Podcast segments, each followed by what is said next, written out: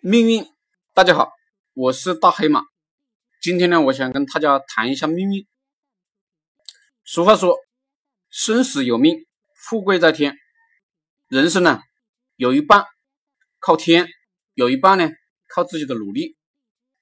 如果讲的更玄一点呢，只有极少数的人可以改变自己的命运，大部分人啊都是自然的产物。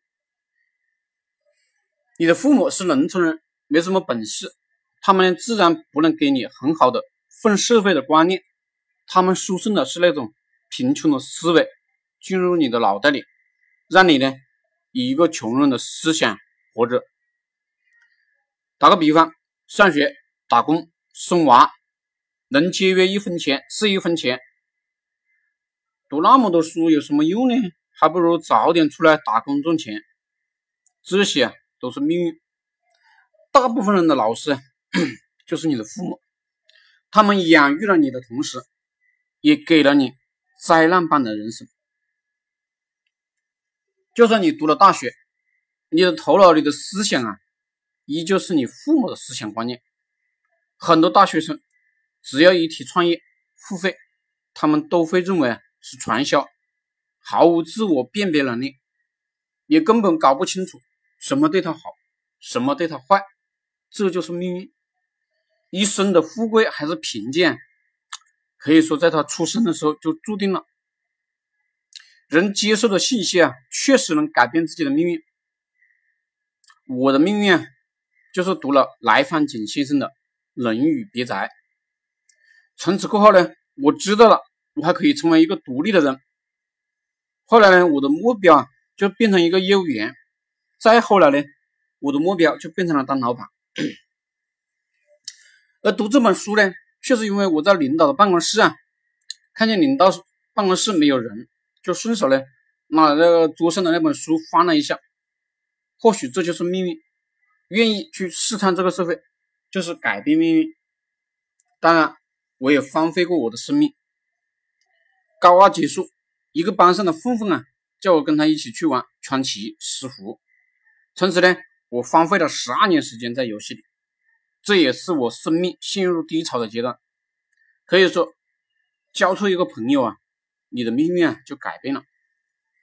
我们每天看新闻，也改变着我们的命运。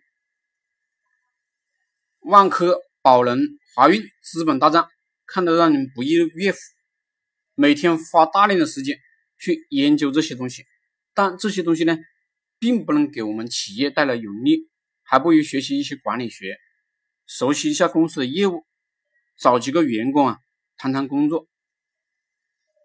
一个聪明人啊，总是特别在意自己的精力与时间到哪去了，干的事情是否能为自己啊创造价值。